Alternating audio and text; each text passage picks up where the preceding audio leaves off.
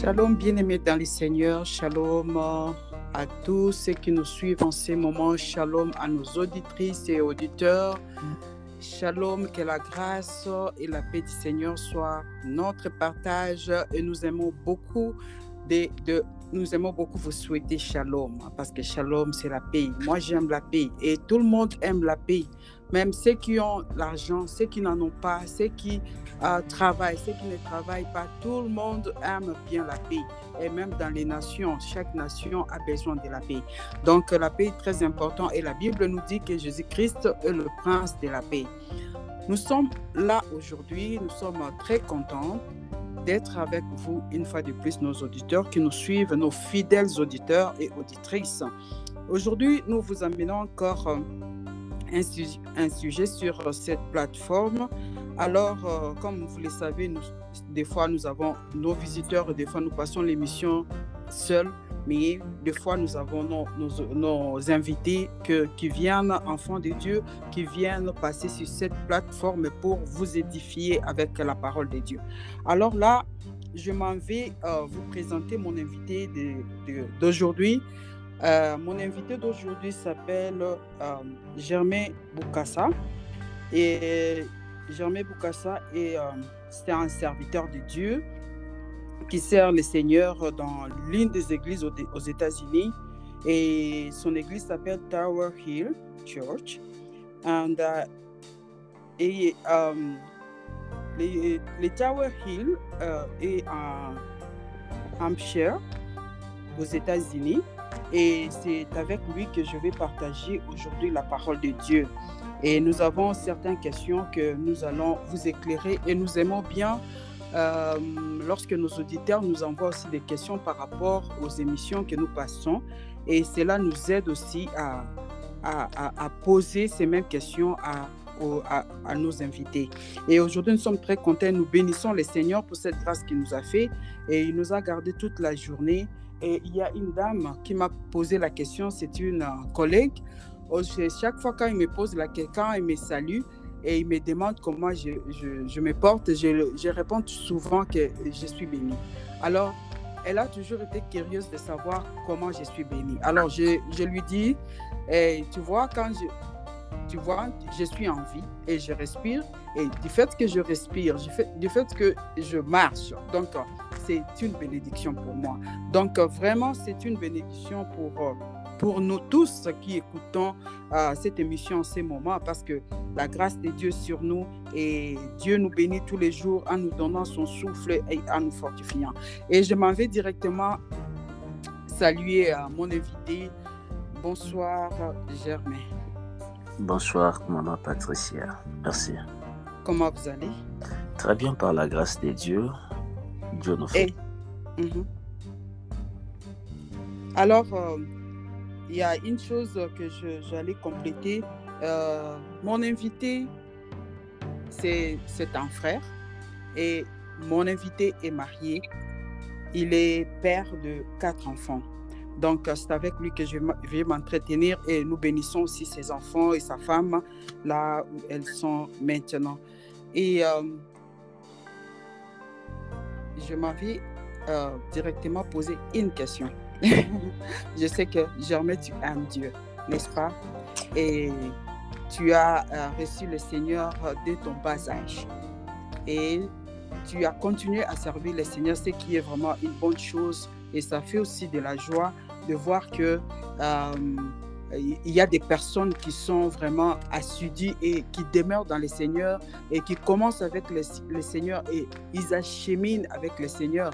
Alors, il y a, une question discrète que je, je mérite de poser avant qu'on commence cette émission.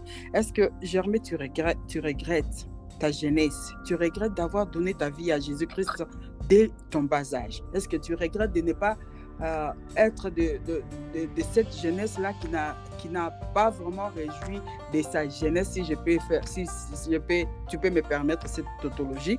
Donc, est-ce que tu regrettes un peu ta jeunesse?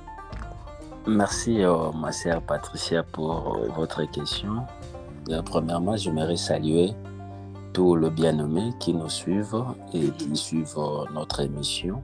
Mm -hmm. Nous bénissons Dieu pour ce moment de partage. Mm -hmm. Vous savez, aujourd'hui, les gens suivent euh, beaucoup des réseaux sociaux, beaucoup de chaînes, mais pour ne pas vraiment s'y mettre dans des choses des dieux. Mhm. Et des moments pareils, pour nous, c'est très bénéfique parce que nous partageons la pensée des dieux et la parole des dieux qui était depuis le commencement. Et au commencement, la Bible dit, était la parole. Donc avant toute chose était la parole et nous bénissons Dieu pour ce moment de partage. Mhm. Rapidement, je vais répondre à votre question. Je n'ai jamais regretté d'avoir donné ma vie à Jésus. Pourquoi? Parce que aujourd'hui, au- la manière dont le monde est en train d'évoluer, Mhm.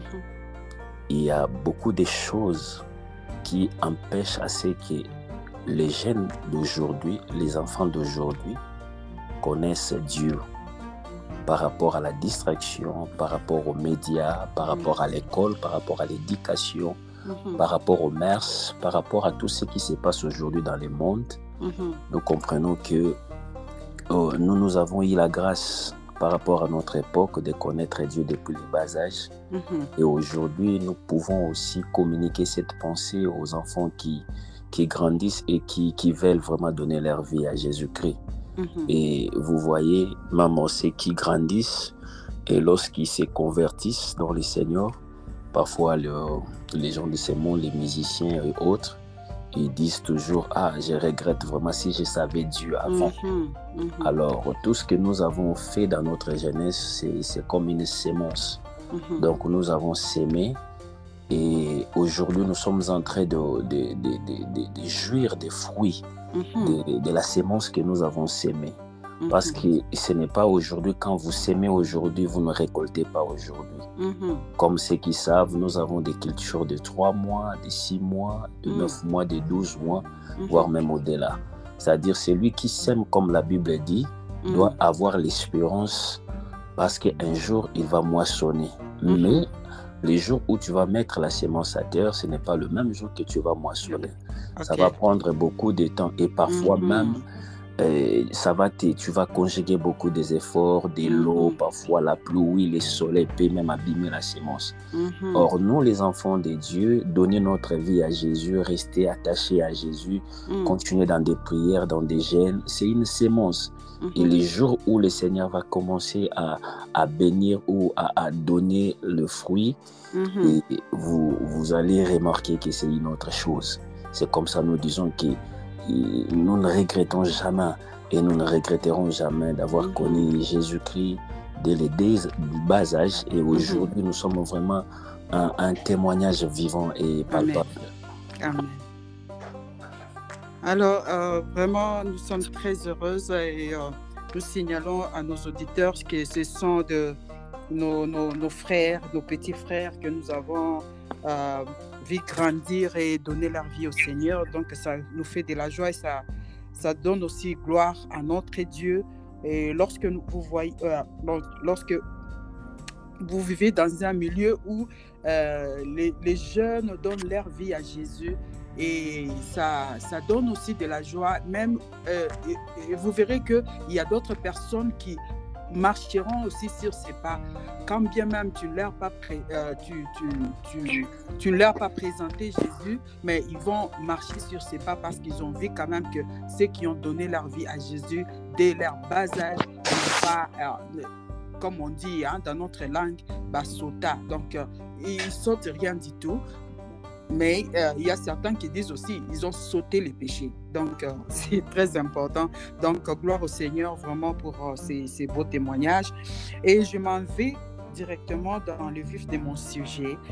Et aujourd'hui, nous allons parler des serviteurs. Serviteurs, serviteurs de Dieu, serviteurs. Et nous avons... nous avons pris un passage biblique dans Matthieu 25. Et là, nous voyons, il y a euh, l'entretien de Jésus-Christ avec euh, ses disciples. Lorsque vous lisez, il y a, il y a deux paraboles où plus de deux paraboles dans, cette, euh, dans ces passages-là, là où Jésus parle de sa, de sa venue. Alors, on nous parle de talents, on nous parle de, de, de, serviteurs qui a donné des talents à ses, pardon, d'un maître qui a donné les, le, le, à, ses serviteurs les talents qui devraient fructifier. Alors, notre première question est de savoir qui est un serviteur de Dieu pour toi. Merci beaucoup, ma chère Patricia, pour cette question. Par rapport euh, au texte de Matthieu chapitre 25, mm -hmm. du 14e verset, mm -hmm. et vous descendez jusqu'au 23e verset, mm -hmm. vous allez remarquer ici, selon euh, la pensée du maître, il, il, est en train d'expliquer qu'un serviteur, c'est celui qui a la fidélité par rapport à la mission. Donc, euh, pour être serviteur, d'abord, je vais préciser une chose. Tous, on est serviteurs des dieux. Dès, dès, dès, lors que nous, dès lors que nous avons reçu Jésus-Christ ou dès lors que tu as reçu Jésus-Christ, automatiquement tu es un serviteur des dieux. Mais pourquoi j'ai dit ça? Parce que être un serviteur, c'est rendre service à Dieu. Et comment nous rendons service à Dieu? Nous rendons service à Dieu par rapport à la parole mm -hmm. que nous gardons et par rapport au témoignage de la parole. C'est-à-dire quand nous gardons la parole de Dieu, ce n'est pas seulement de garder qui est important, mais les témoignages de la parole. Pourquoi les témoignages? Parce que la Bible déclare cette bonne nouvelle sera prêchée dans toute la terre pour servir Dieu des témoins. C'est-à-dire comment Dieu, cette bonne nouvelle peut servir Dieu des témoins? C'est-à-dire lorsque vous vivez dans un milieu, dans une famille, dans une communauté dont les gens mm -hmm. ne connaissent pas Dieu, dont le mars est détruit, dont la, la, la, dont la parole de Dieu est bafouée ou la moralité est bafouée, vous allez constater que dès que vous avez la parole de Dieu, vous pouvez influencer les gens de ces coins-là par rapport à ce que vous avez reçu de Dieu. Alors, Dieu, pour lui, c'est déjà un témoignage. Parce que si les gens peuvent vous copier, c'est déjà l'évangélisation. Mais si les gens vous voient en train de craindre Dieu, de marcher dans la lumière, de marcher dans la moralité, de marcher dans la vérité, et que eux ne vivent pas ça, c'est déjà un jugement. Souvenez-vous que le maître dit, ne savez-vous pas que les saints jugeront les mondes? Moi, je pense que dans cette pensée, oh, juger les mondes, ce n'est pas dans les derniers jours ou bien dans les jugements derniers. Dieu donnera à tout et chacun un trône avec parfois 15-10 personnes pour juger. Non, les jugements, déjà, c'est ici. Donc, c'est-à-dire, notre vie doit enseigner les païens. -hmm. Si les païens peuvent connaître Dieu, comme cela est écrit dans les livres d'Éphésiens, il faut que les dominations, les autorités connaissent aujourd'hui par l'Église. C'est-à-dire, c'est par nous que les mondes connaîtront que Dieu existe. C'est-à-dire, mm -hmm. ce que nous sommes en train de faire, c'est servir Dieu. Mm -hmm. Toute personne qui a Jésus-Christ, c'est déjà un serviteur de Dieu. C'est pourquoi j'insiste. Quand nous recevons Jésus-Christ, nous devons manifester Jésus-Christ. Nous sommes errés si nous connaissons ces choses, mais pourvu que nous les pratiquons. Si nous ne pratiquons pas la parole de Dieu, nous ne sommes pas serviteurs de Dieu. Mm -hmm. Ça, c'est d'abord la première catégorie. La deuxième catégorie, ici, par rapport à cette pensée, c'est que le maître est en train d'appeler serviteur mm. toute personne qui a reçu euh, la mission mm. et, et cette personne accomplit fidèlement sa mission, il est serviteur. Parce que si tu n'accomplis pas ta mission comme il se doit, tu n'es pas serviteur. Voilà un peu par rapport à cette pensée de Matthieu chapitre 25. Donc, euh, cela euh, nous, nous, amène à dire que tout enfant de Dieu est serviteur de Dieu. Yes. Et ce n'est pas comme on dit, euh, des fois, nous, les chrétiens, nous faisons quand même cette différence-là. Et nous sommes à l'église, nous avons des serviteurs, nous avons, les, nous avons les serviteurs de Dieu et nous avons les enfants de Dieu. Ce n'est pas vraiment cette pensée-là, c'est vraiment, euh, euh, donc, si je comprends bien, tout le monde, tous ceux qui reçoivent Jésus-Christ, dès que tu reçois Jésus, tu es enfant de Dieu et tu es un serviteur de Dieu. Yes. Toute personne qui reçoit Jésus-Christ, c'est un serviteur de Dieu. Mhm. Parce que Jésus va l'utiliser pour faire passer les messages au monde. Mhm. C'est-à-dire, euh, on sert Dieu, on sert Dieu par rapport à la réception de Christ et par rapport au témoignage de nos comportements. Mhm. C'est ça, servir Dieu. Maintenant, il y a appel au ministère, il y a appel parfois dans l'église locale, nous avons des départements. Ça, maintenant, c'est l'organisation ecclésiastique. Alors, dans, dans, dans l'organisation ecclésiastique, là, on peut avoir aussi certaines, certaines, certaines tâches que Mhm. nous pouvons remplir. Mais on ne peut pas remplir ces tâches si on ne devient pas enfant de Dieu. Même Mhm. pour être ministre de la parole, pour être parfois pasteur, évangéliste, tu dois d'abord passer par la conversion. Mhm. Aussi, pour être protocole chantre, pour être diaconèse, dia- diacre, tu dois d'abord passer par la conversion. Ça, ce, sont, ce ne sont que des tâches à accomplir dans, dans, dans, dans, dans une église locale ou l'organisation là où il y a les gens. Mais Dieu nous voit premièrement par la conversion. Donc, Mhm. quelqu'un qui passe par la conversion est un serviteur de Dieu. Même si à l'église, il reste sur le banc, même si il, il- il- il fréquente seulement l'église, il n'a pas une tâche quelconque à l'église, mais c'est un Mhm. serviteur de Dieu. Mhm. Pourquoi? Parce que il faut que le monde sache ou le monde connaisse par cet homme que Jésus-Christ existe réellement. Parce qu'il faut que la parole de Dieu change la vie de cette personne. Mhm. Or, par les comportements, et, et cet homme peut enseigner plusieurs personnes. Je vais donner un exemple. Nous sommes dans un, quart- nous sommes dans un quartier et nous arrivons. Il y a deux mamans. Je donne l'exemple de deux mamans. Pendant que les enfants viennent, oh maman, nous avons besoin de, de, de, de l'eau. Ah, bandoki.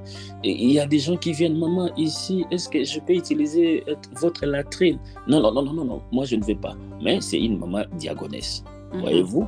Et lorsqu'il y a quelqu'un qui souffre à l'extérieur, oh, il y a quelqu'un qui est mal. Non, non, moi, moi ces gens-là, moi, je ne les aide pas. Ce sont des sorciers, voyez-vous? Mhm. Et les quartiers est en train de voir. Mais il y a une maman qui n'est pas jamais à l'église. Il ne met pas ses pieds à l'église. Il ne part Mhm. pas les dimanches. Mhm. Mais cette dame reçoit les gens. Quand vous avez besoin de quelque chose, il vous donne. Vous avez besoin de l'eau, il vous donne. Vous avez besoin de, de, de farine, il vous donne. Vous avez besoin de- de- de- d'utiliser ces installations, il vous donne. Elle vous donne calmement. De, de- ces deux mamans, comment jugerez-vous Donc le monde jugera que parmi ces deux mamans, la maman qui fait du bien, c'est la maman qui connaît Dieu. Mais celle qui ne fait pas du bien, c'est celle-là. Elle ne connaît pas Dieu. Mhm. Voyez-vous? C'est-à-dire, c'est par ses comportements, c'est par les, les, les, les caractères extérieurs que on connaît celui qui craint Dieu, et celui qui sert Dieu et celui qui ne le sert pas. Mhm. Voyez-vous? C'est pourquoi j'ai dit, il y a une différence entre remplir les tâches ecclésiastiques et, Mhm. et appel à la conversion Mhm. qui nous fait voir que nous sommes réellement serviteurs de Dieu. Mhm. Donc, si je comprends bien, c'est un serviteur de Dieu. Si je- on peut, quand même, on peut, euh, euh, si, nous pouvons vraiment expliquer ça, on peut dire que un serviteur de Dieu, c'est tout d'abord, c'est un témoignage et c'est quelqu'un qui rend service. Donc, il est là, il est serviteur de Dieu, mais il est aussi serviteur de tous. Yes. Il est aussi serviteur de tous, tel que Jésus avait dit, si c'est pas vraiment ce que nous, euh, c'est pas vraiment notre sujet d'aujourd'hui, mais Jésus-Christ a dit, c'est lui qui veut être grand au milieu de vous, qui soit votre serviteur. Qu'ils soient les serviteurs de tous. Ah, Alors, euh, euh, je m'en viens un peu lire le verset 4 et le verset 14 qui Mm. dit Il en sera comme d'un homme qui, partant pour un voyage, appela ses serviteurs et les remit ses biens. Il donna, cinq talents à l'un, à l'un d'eux, à l'autre, et au troisième, à chacun selon sa capacité. Et il partit. Alors, ma question est de savoir pourquoi Jésus-Christ a-t-il donné différemment à, tous ses serviteurs? Donc, c'est un parabole. Mais euh, pourquoi ces serviteurs? Pourquoi les maîtres?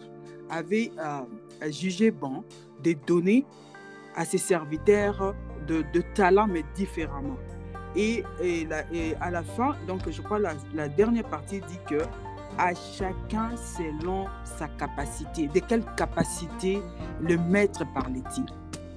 Merci beaucoup. Euh, ici, dans ces passages, mm -hmm. euh, d'abord, j'aimerais euh, que nous puissions comprendre quelque chose. Lorsque Dieu a tissé l'homme de la poussière de la terre, mm -hmm. c'est Dieu qui donne la forme à l'homme. Et en donnant la forme à l'homme, Dieu est entré directement de tisser l'homme avec ce que nous appelons les talents, mm -hmm. la grâce, les capacités, les potentialités. Il y a, ce n'est pas notre sujet, mais si c'était notre sujet, on pouvait parfois différencier ces choses, mais c'est quand même similaire. C'est-à-dire, l'homme peut se découvrir lorsqu'il vient en Christ mm. et il peut se découvrir, avoir la vérité de sa vie parce que l'homme doit se découvrir. Alors, lorsque Dieu tisse l'homme de la poussière de, de, la terre, Dieu met déjà, tisse l'homme avec des capacités, des talents. Mm -hmm. Je donne un exemple. Euh, il y a certaines personnes aujourd'hui mm -hmm. qui ne sont pas allées à l'école de la musique, mais qui, ont, qui, qui marquent vraiment une différence. Mm -hmm. Voyez-vous? Et vous allez comprendre que c'est un talent venant de Dieu. Même ces joueurs footballeurs, ils sont nés footballeurs différemment comme chez nous en Afrique. Vous allez remarquer que beaucoup des enfants ne partent pas dans les écoles. Voyez-vous? -hmm. dites euh, footballistique, mais c'est avec le football de la rue et vous allez dénicher des talents dans ces enfants. C'est Dieu. -hmm. Voyez-vous, Dieu a mis à tout un chacun les talents. Et ces talents, c'était pour différencier, c'était pour que l'homme se démarque, c'était pour que l'homme puisse faire une différence. Mm -hmm. Dieu sait Dieu sait que dans la vie, parfois, quelqu'un peut être grand par les études, quelqu'un mm -hmm. peut être grand par le travail, mais mm -hmm. quelqu'un aussi peut devenir grand par les talents. Mm. Pourquoi? Parce qu'il n'a pas eu la possibilité d'avoir les parents pour l'envoyer à l'école, à l'université. Parfois, c'est un orphelin, parfois, c'est quelqu'un qui, qui est sans abri. Mais Dieu a donné la capacité à toute personne parce que l'homme peut se démarquer par l'école, par la formation, par les talents, par la grâce, par les dons. Voyez-vous? Maintenant, ici, ce que vous devrez savoir, c'est Dieu qui crée à l'homme la capacité. C'est-à-dire, tel que nous sommes là, nous n'avons pas de même capacité. Mm. Je reviens directement vite pour parler des cinq grâces ministérielles. Mm. Vous allez voir que Dieu donne aux uns comme apôtres, mm. aux autres comme pasteurs, aux autres comme docteurs, évangélistes et prophètes. Pourquoi cette différence? Cependant, tous sont des ministères de la parole. Mais c'est à chacun selon la capacité qu'il a reçue de Dieu. Mm -hmm. Voyez-vous? Maintenant, mm -hmm. par rapport à cette contexte, la Bible dit par rapport à ce, à ce verset, la Bible dit qu'il a donné à l'un cinq, à l'autre deux et à mm -hmm. l'autre un selon les capacités. C'est-à-dire ici, il voulait enseigner à nous, les enfants de Dieu, à nous, les serviteurs, aujourd'hui, parce que nous parlons des serviteurs, donc il ne faut pas te, te voir par, par, par, parfois euh, inférieur à l'autre ou supérieur à l'autre parce mm -hmm. que les capacités, les capacités pardon, c'est Dieu qui en donne. Mm -hmm. Donc toi, tu dois te contenter de, de, de la capacité que Dieu t'a donnée. Mm. Par exemple, aujourd'hui, tout le monde veut avoir une grande église. Mm. Tout le monde veut faire euh, euh, euh, campagne d'évangélisation dans un stade. Mais Mhm. les capacités, c'est différent. Il y a ceux-là que Dieu a donné les capacités de réunir des foules et des masses. C'est la Mhm. capacité que Dieu leur a donnée. Mais il y a aussi ceux-là qui doivent avoir l'église de 10 membres. Mhm. Parce que c'est la capacité que Dieu leur a donnée. Parce que Jésus lui-même avait la capacité de réunir une église de 12 fidèles. Éline avait la capacité d'église de deux fidèles. La veuve et son enfant, voyez-vous, mais Mhm. ils étaient puissants. Mais vous allez remarquer, Paul avait la capacité d'en avoir autant. Mhm. C'est-à-dire, cette capacité, c'est Dieu.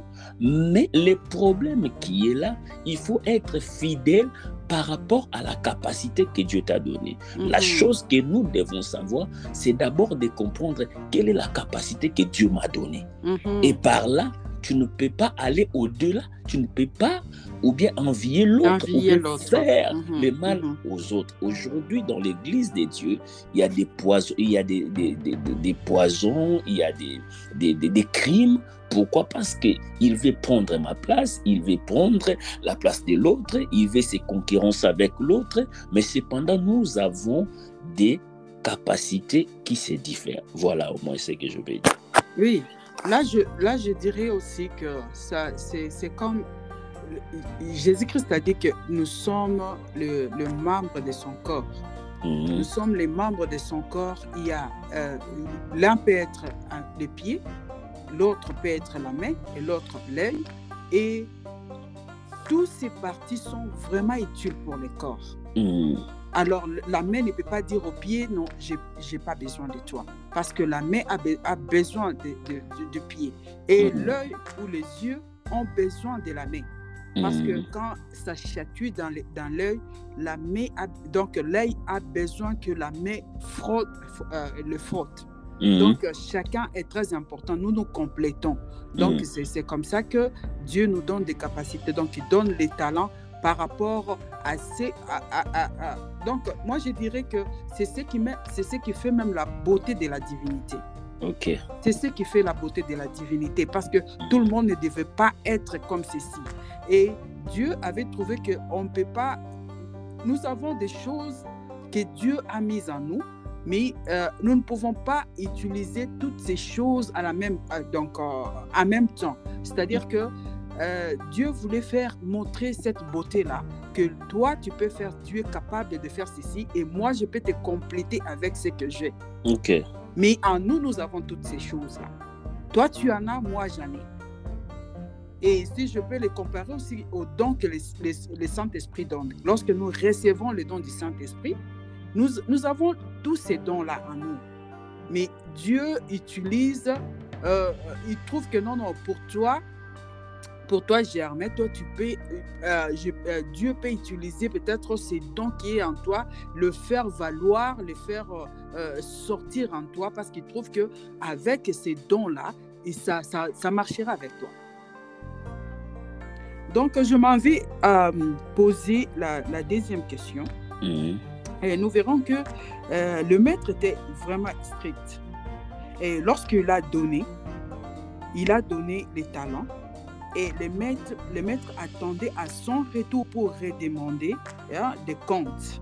Mhm. Et nous avons vu que euh, chacun est sorti pour présenter ce, que, ce qui était, euh, euh, ce qui lui a valu le, le talent que le maître lui avait donné. Alors, ma question est de savoir, la- le, le premier avait sorti les talents.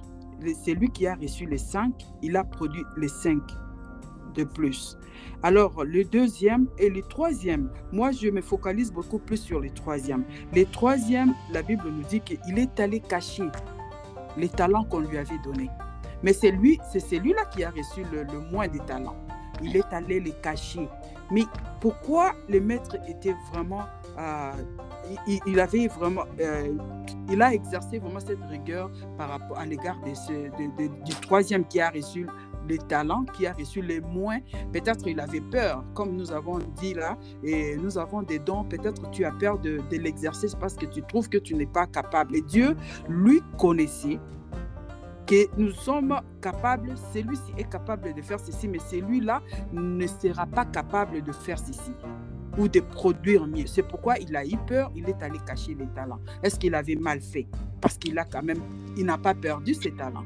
Mais il est allé les cacher, les garder parce qu'il savait que le maître était sévère par rapport à ce que lui-même a dit. Par rapport à, ce que le serviteur a dit, je savais que tu es sévère. C'est pourquoi euh, je me suis senti incapable de les produire. C'est pourquoi je suis allé les cacher pour ne pas les perdre. Mais quand même, il n'avait pas perdu les talents. Il n'avait pas perdu le talent. Mais pourquoi le maître était vraiment, euh, il avait vraiment exercé euh, cette rigueur par rapport à, l'égard de ses, de, ses, serviteurs. En tout cas, parfois, je, je, je, je je, je, ne sais pas si je vais être choqué par rapport à ma, ma réponse. Mhm. Vous savez J'aimerais que, que, tu me choques. J'aimerais que tu me choques. Merci beaucoup. Euh, vous savez d'abord que c'est une parabole. Une mm -hmm. parabole, c'est un langage codé. Mm -hmm. C'est-à-dire, vous allez remarquer, on nous parle des cinq, on nous parle des deux. On n'a pas parlé des cinq, des quatre, des trois. Des trois. Mm -hmm. Mais on a parlé des cinq avec précision. On parle des deux et on parle des un. C'est cette formule est, est, est, vraiment révélative.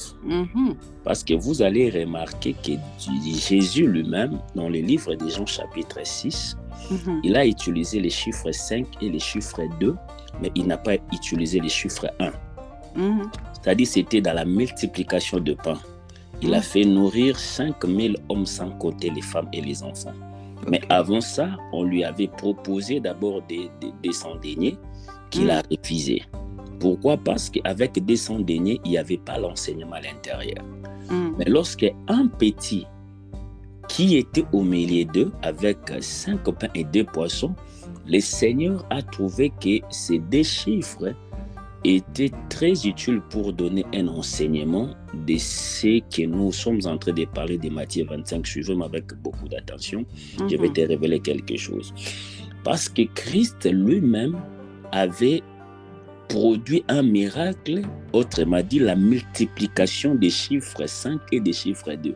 Parce mm que la personne qui avait reçu 5 en a apporté 10. OK. La personne qui a reçu 2 en a apporté 4.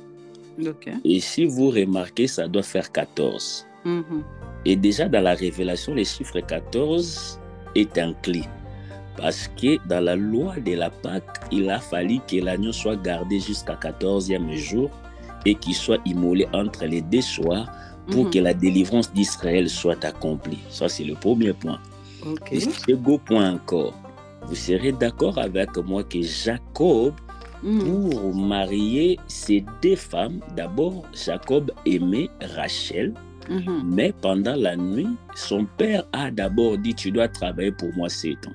Il a travaillé sept ans, mais après sept ans, on lui a remis la femme qui n'était pas de son choix. C'est-à-dire... Là, vous parlez de là-bas.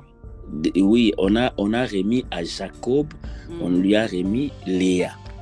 Mais okay. après être parti la nuit, mais il va se rendre compte que ce n'était pas la femme qu'il voulait. Et son beau-père lui dit, travaille encore sept ans pour la femme que tu veux. Il a travaillé encore sept ans. Et vous allez remarquer, après 14 ans de service, lorsque Mhm, Joseph est né, Mhm. il déclare maintenant à son beau-père, donne-moi mes femmes, mes enfants, mes biens, je dois sortir. Mhm. C'est-à-dire, le chiffre 14 est aussi expliqué comme fin de service. Mhm. C'est-à-dire, ici, nous allons remarquer que ces deux personnes ont travaillé pour 14, qui parlent déjà des fins de service. Mhm. Mais remarquez, mais pourquoi les 1 n'a pas fructifié en réalité? Écoutez, les un talent, c'est la grâce que Dieu a donnée à tout et chacun. Tout le monde a les un talent. Comment? Vraiment. Parce que la terre, la terre, c'est l'homme. Mhm. Et lorsque cet homme prend les talents, il le met à terre. C'est-à-dire, ici, je suis dans le domaine révélationnel, c'est le souffle de vie que Dieu prend, il donne à la, il, il met à terre. En réalité, à l'homme, il n'y a rien de spécial si ce n'est que le souffle de vie. C'est-à-dire, le souffle de vie de Dieu, c'est les talents que Dieu met en tout homme. Je ne sais pas si tu t'es perdu, mais ne te perds pas. Non, je ne me perds pas, je me prépare à te poser une question. Ah, ok. Maintenant, à chaque fois que l'homme reçoit la grâce de Dieu, Mhm. il est impératif que l'homme travaille pour Dieu first. C'est-à-dire, si l'homme ne travaille pas pour Dieu, Mhm. l'homme est appelé à rendre compte des souffles de vie qu'il a reçus de Dieu. Je prends un exemple. Dieu amène Jérémie devant les potiers. Il Mhm. demande à Jérémie, qu'est-ce que tu vois? Il dit, je vois un homme en train de donner une forme à la masse de terre. Mhm. Mais si la masse ne prend pas la forme de la main, l'homme brise la, la masse et donne, en donne une autre forme. Mhm. Voyez-vous? Or, les potiers, c'est Dieu, la terre, c'est l'homme. C'est-à-dire, Dieu va donner l'homme la forme qu'il veut au travers de sa parole. Mais Mhm. si l'homme ne veut pas prendre la forme que Dieu lui donne, Dieu a la possibilité de détruire cet homme et d'en faire une autre personne qui doit rendre gloire à Dieu. Mhm. C'est pourquoi vous allez voir dans, dans l'histoire de la Bible, Dieu a détruit la terre, il a détruit à plusieurs fois parce qu'il voulait une, une- il voulait une génération, il voulait une terre qui devrait porter son nom. Voyez-vous, cela est utile pour comprendre maintenant dans les dons, c'est-à-dire l'homme qui reçoit les souffles de vie, il doit impérativement être un serviteur de Dieu, faire les choses comparativement à la parole de Dieu.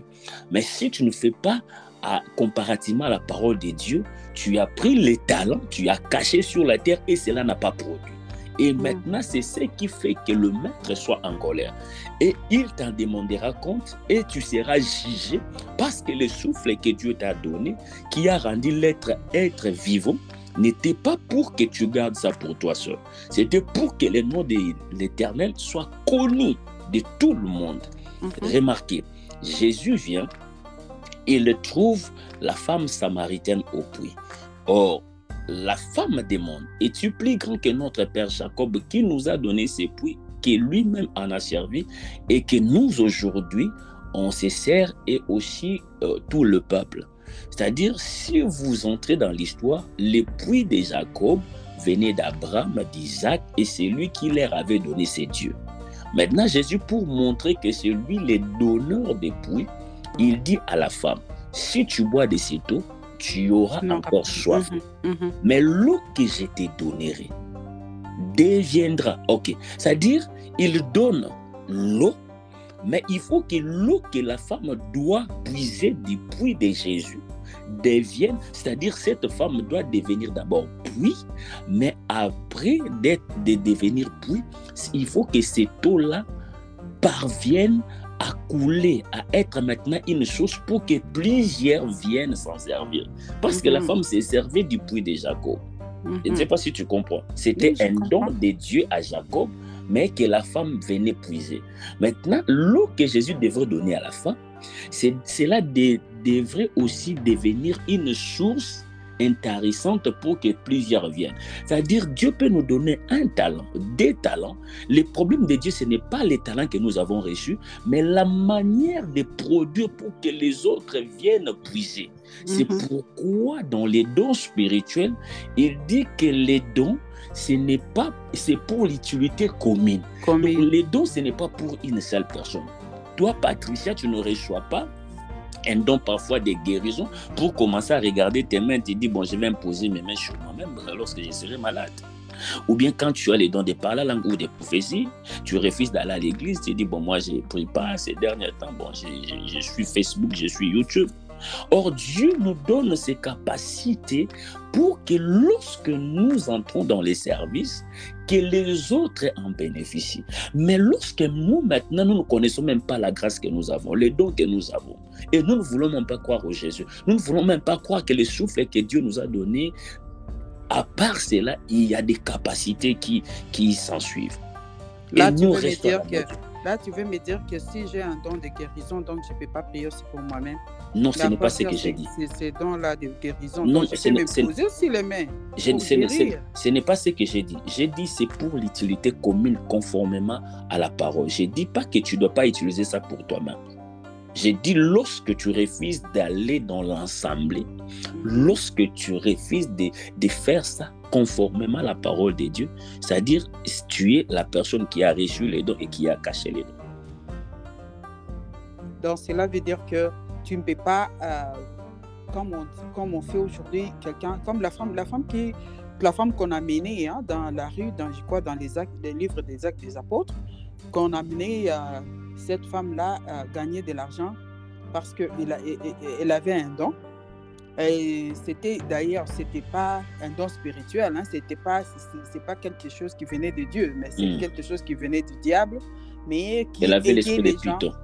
Qui, oui, qui aidait les gens d'une mauvaise manière. Donc, Mm. euh, ces dons-là, ces dons-là, la femme utilisait hein, pour. euh, donc, c'était une manière, je dirais, euh, surnoise. Donc, euh, tu viens, et, je ne sais pas, si elle prophétisait ou parlait de, de, de- choses qu'ils voyaient dans les gens, comme aujourd'hui, les gens euh, tendent des mains pour qu'on leur prédise l'avenir Mm. mais pas pour euh, le, le- pour euh, le, le- bien de, de cette personne-là. Ce n'était pas pour le, profit de Dieu, mais c'était pour le monde. Comme aujourd'hui, les gens aussi utilisent des dons dont tu viens avant qu'ils prophétisent, avant qu'ils parlent, qu'ils euh,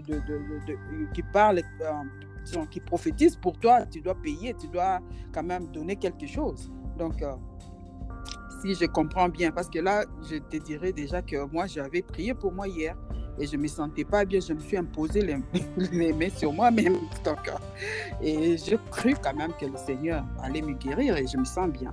Donc, euh, ça, c'est mon témoignage. Je ne sais pas si tu as quelque chose à ajouter parce que notre temps euh, touche à sa fin. Et euh, je ne sais pas si tu as quelque chose à ajouter par rapport à ce que... Oh oui, si, ici nous pouvons euh, citer par rapport à ce que nous venons de dire, Mhm. Le grand problème c'est que le maître cherche les serviteurs fidèles. Amen. Pour être selon Dieu un serviteur, il faut la fidélité parce que Dieu Mhm. est fidèle. Mhm. Ça, c'est un Dieu est fidèle. La fidélité de l'homme, c'est par rapport à l'engagement de servir Dieu. Mhm. J'ai d'abord parlé de l'appel à la conversion qui nous Mhm. fait tous des serviteurs. Quand tu es converti, il faut marcher d'une manière digne des enfants de Dieu, comme Paul dit. Mhm. Il dit, je, je- je suis en train de vous exhorter, moi les prisonniers dans le Seigneur, de marcher d'une manière digne de votre Digne- vocation. Mhm. Ça, c'est la fidélité. Il voulait simplement dire, soyez fidèles dans votre manière de servir Dieu. Au-delà de cela, ceux qui exercent parfois une responsabilité quelconque, comme Paul a dit, ceux qui modèrent, ceux qui sont appelés à la prédication, à la parole, ceux qui sont appelés à chanter, ceux qui sont appelés à, à- à conduire, qu'ils les fassent aussi avec fidélité. Mhm. Pour Dieu, la fidélité, c'est, c'est pour Dieu. Je dis bien la fidélité, c'est accomplir la mission convenablement de la vocation que vous avez reçue. Mhm. Sans exiger, comme vous venez de le souligner, il y a de ceux-là qui ont des dons, mais Mhm. qui, qui, qui, qui abusent de ces dons. Avant de prier pour quelqu'un, oh, tu dois passer dans la consultation prophétique, tu dois payer Mhm. 100 dollars. Mhm. Bon, avant de passer à la délivrance, tu dois payer les laits, les sucres et tout, tout, tout, tout, et puis tu vas payer encore de l'argent. Ça, c'est en échange, ça, ce n'est pas un serviteur fidèle. Un serviteur fidèle, il sait d'abord, son souci, c'est de gagner des âmes pour le Seigneur. C'est d'abord mettre Dieu en avant. C'est pourquoi aujourd'hui, dans l'Église, nous n'avons pas de puissance. Mais, mais quand même, celui qui travaille à l'hôtel mange à l'hôtel. Bien sûr, mange à l'hôtel, mais à l'hôtel, on n'exige pas. Il faut que la personne soit enseignée que lorsque je viens vers Dieu et que je suis touché par Dieu, je dois apporter mon offrande de, de, de reconnaissance ou d'action de grâce. Il n'y a pas un prix que l'homme doit payer avant un service. C'est à l'homme. Il faut que celui qui donne le fasse avec libéralité. C'est ce que Paul nous enseigne. Mhm. On n'impose à personne de nous donner quelque chose avant les services. C'est à l'homme de savoir que Dieu m'a visité, je dois reconnaître Dieu par mes, mes actions de grâce. Et mais s'il ne le fait même pas, ce n'est pas ton problème. Dieu va pourvoir. Élie, Dieu avait pourvu. Et aujourd'hui, toi, tu sais comment Dieu a pourvu dans ta vie. On n'en parle pas. C'est-à-dire, si nous s'aimons, il faut Mhm. attendre le temps des récoltes. Et c'est celui qui nous a appelés, c'est celui qui va nous payer. Mhm. Il ne faut pas exiger que ces gens que nous sommes en train de rendre service qui nous payent. C'est Dieu le maître des travail. Et s'il y a un homme fidèle qui sait payer au temps convenable, c'est l'éternel Dieu des armées. Il nous Mhm. payera au temps convenable. Nous, notre problème, c'est de rester fidèles là où Dieu nous a placés. Mhm. Voilà ce que je peux dire. Merci beaucoup, que Dieu vous bénisse. Merci, nous sommes vraiment, vraiment bénis en ces jours. Et euh, je crois que nos, nos auditeurs et auditrices sont vraiment bénis et nous attendons les questionnaires pour euh, cette émission. Alors vraiment, euh, ce que nous pouvons retenir aujourd'hui, Dieu a besoin de fidèles. Il a besoin de fidèles serviteurs, comme il a dit dans, dans, dans, dans Matthieu, au chapitre, euh, chapitre 25, là, là où nous venons de lire. Et au verset 21, il dit, il nous dira, bon et fidèle serviteur. Bon et fidèle serviteur. Donc, ce qui nous amène à dire qu'il y a aussi des mauvais serviteurs. Donc, Dieu attend de nous la fidélité. Et lorsque nous sommes fidèles, c'est qu'il a fait avec ceux qui ont fructifié les talents. Il a dit, ils ont, ils, ont, ils ont été euh, fidèles dans de petites choses et Dieu leur donnera de, des grandes choses. Donc, euh, il, va leur donner à, à fructifier d'autres talents ou à leur donner encore euh, beaucoup de responsabilités parce qu'ils sont fidèles dans de petites choses qu'on leur avait confiées. Que Dieu soit béni pour euh, ce message. Nous croyons vraiment que ça édifie plusieurs enfants de Dieu et nous bénissons Dieu pour ces temps et nous disons au revoir.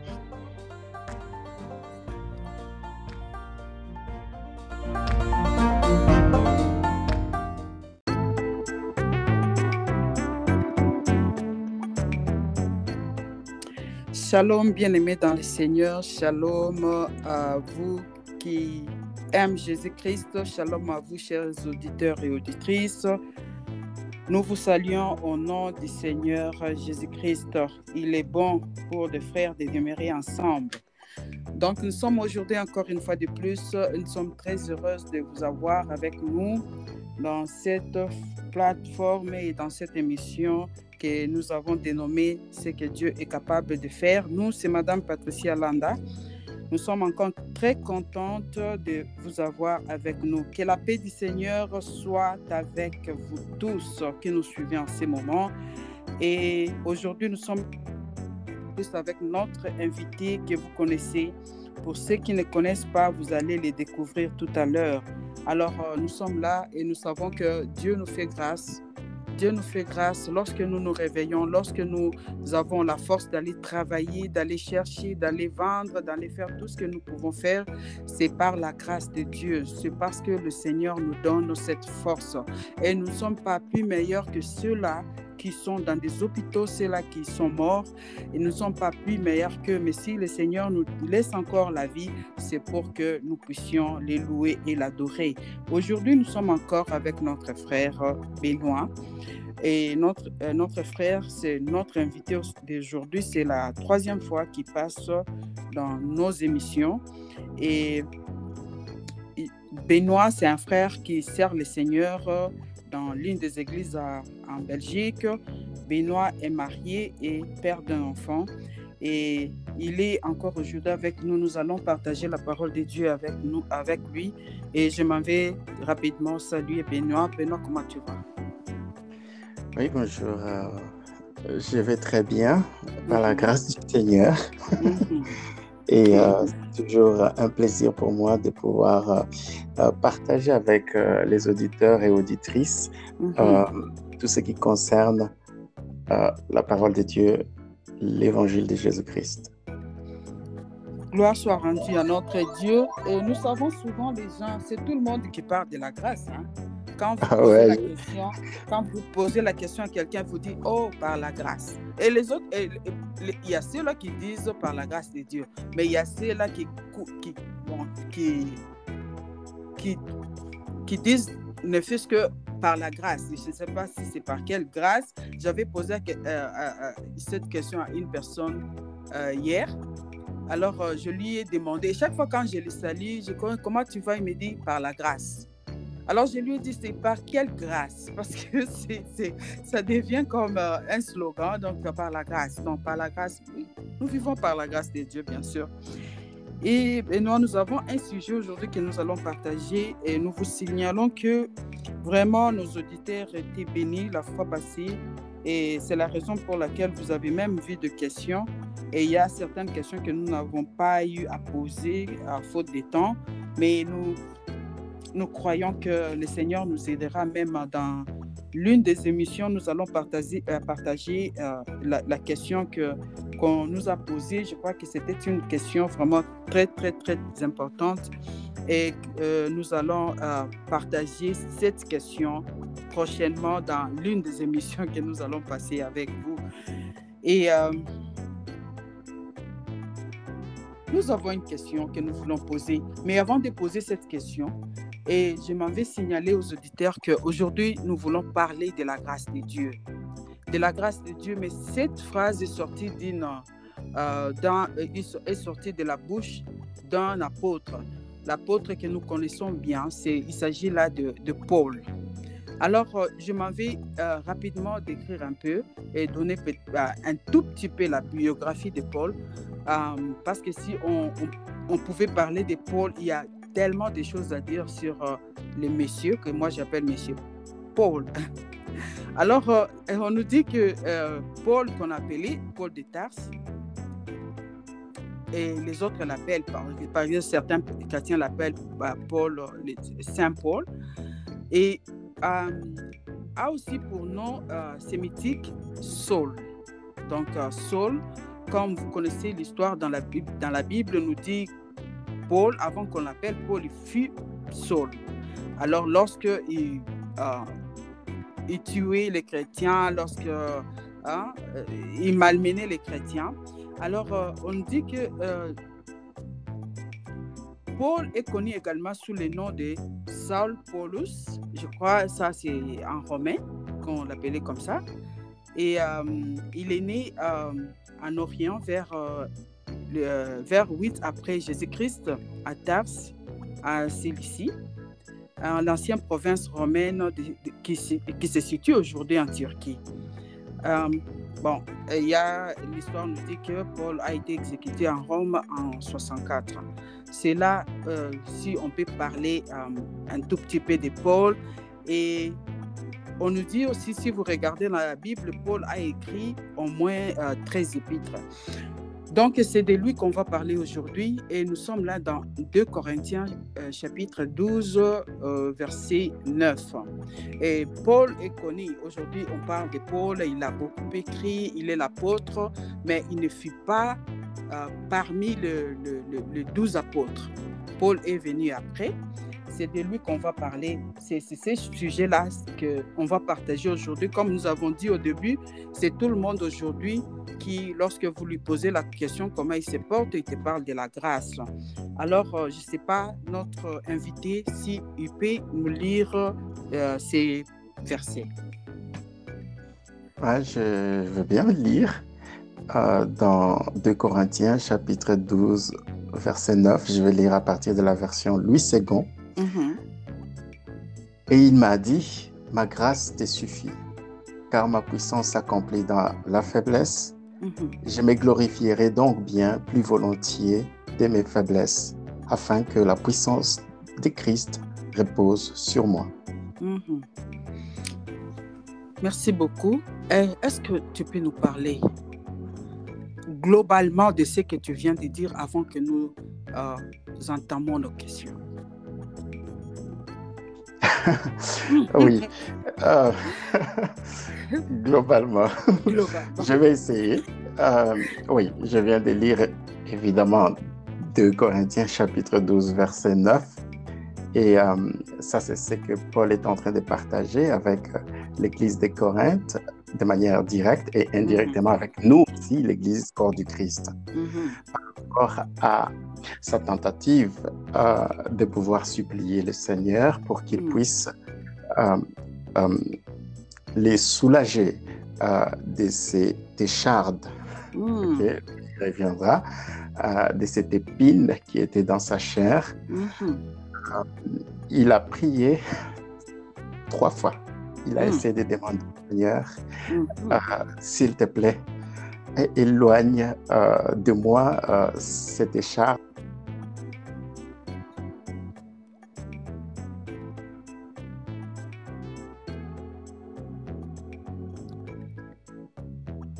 Et là, nous signalons un peu, il y a une petite coupure. Et là, nous parlons de Paul.